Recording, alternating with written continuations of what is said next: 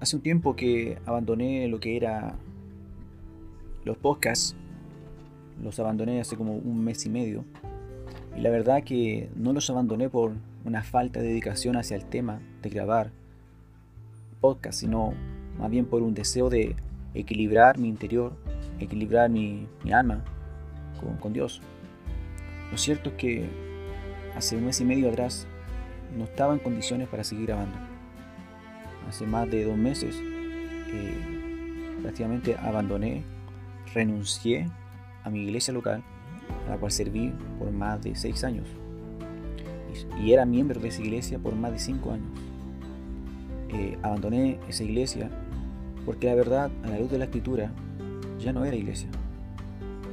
Y si soy objetivo y veo el pasado y veo la historia de esa iglesia, nunca ha sido iglesia fuerte lo que digo, es controversial lo que digo, pero examinándolo a la luz de la escritura y precisamente observándolo a la luz de la visión reformada, puritana, de lo que es una iglesia, está muy lejos de serlo.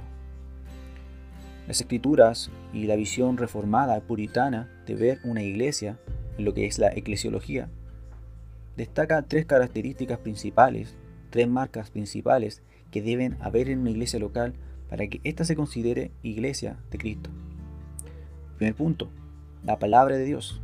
La palabra de Dios debe ser predicada fidedignamente, exponiendo el texto según su contexto, no saliéndose con las suyas. El predicador o el pastor o quien esté predicando o quien esté enseñando debe procurar enseñar la palabra de Dios tal como el texto lo dice usando las herramientas de hermenéutica para llevar a cabo una buena palabra de Dios.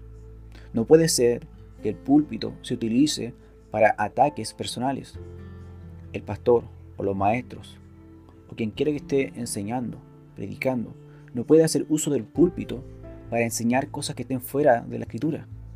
La escritura son la palabra de Dios y están por lo sumo en la vida del creyente.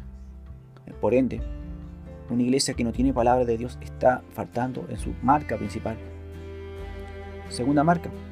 Una iglesia bíblica debe realizar las ordenanzas, administrarlas de manera fidedigna según las escrituras. Se entiende por ordenanzas o sacramento el bautismo y la santa cena. El bautismo y la santa cena. El bautismo, nosotros entendemos, según la versión, la visión bautista reformada, debe ser por inmersión según que entendemos de la escritura. Y debe ser aplicado solamente a creyentes. Por eso que somos denominados credo bautistas.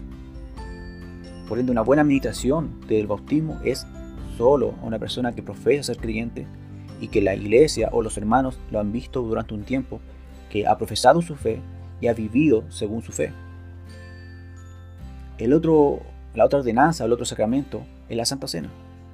Y se entiende según lo que enseña Corintio, según lo que enseña la palabra de Dios, es que debe ser administrada con sumo cuidado a creyentes que estén en paz con Dios, que están en paz con sus hermanos, que tienen temor en su corazón de querer agradar a su Dios, de sentarse a la mesa con Cristo de una manera digna.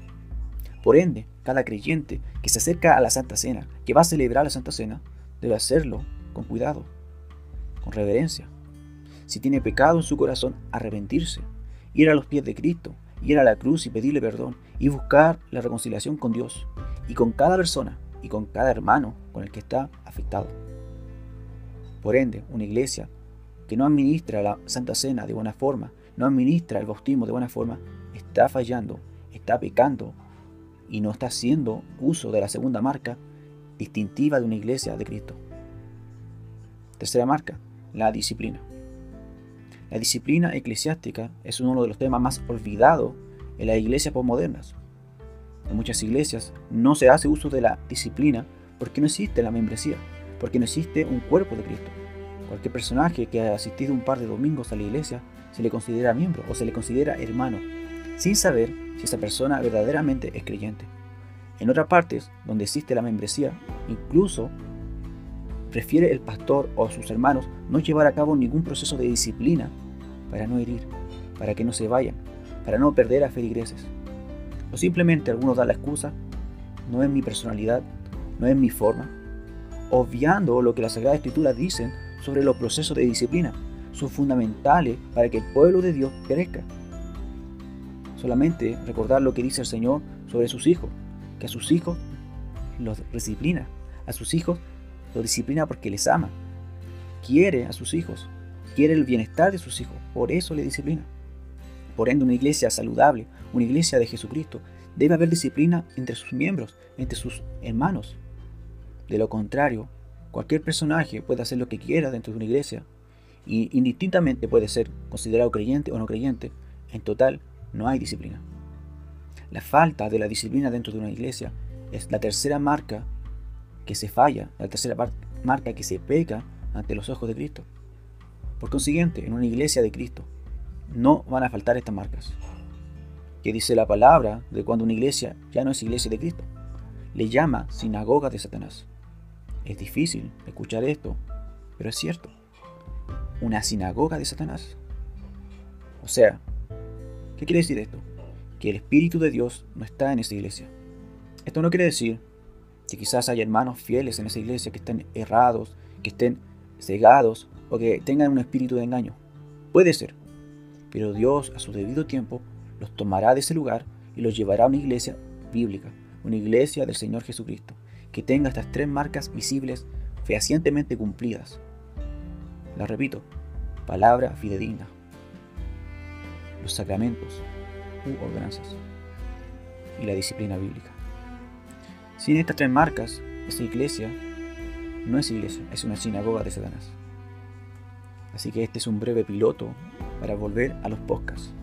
Que el Señor les bendiga, que el Señor les guarde y por sobre todo, que el conocimiento nos lleve a la prudencia, nos lleve a la santidad y nos lleve a glorificar a nuestro gran Dios. Un fuerte abrazo y nos estamos viendo, mejor dicho, nos estamos escuchando en el próximo podcast. Abrazos hermanos.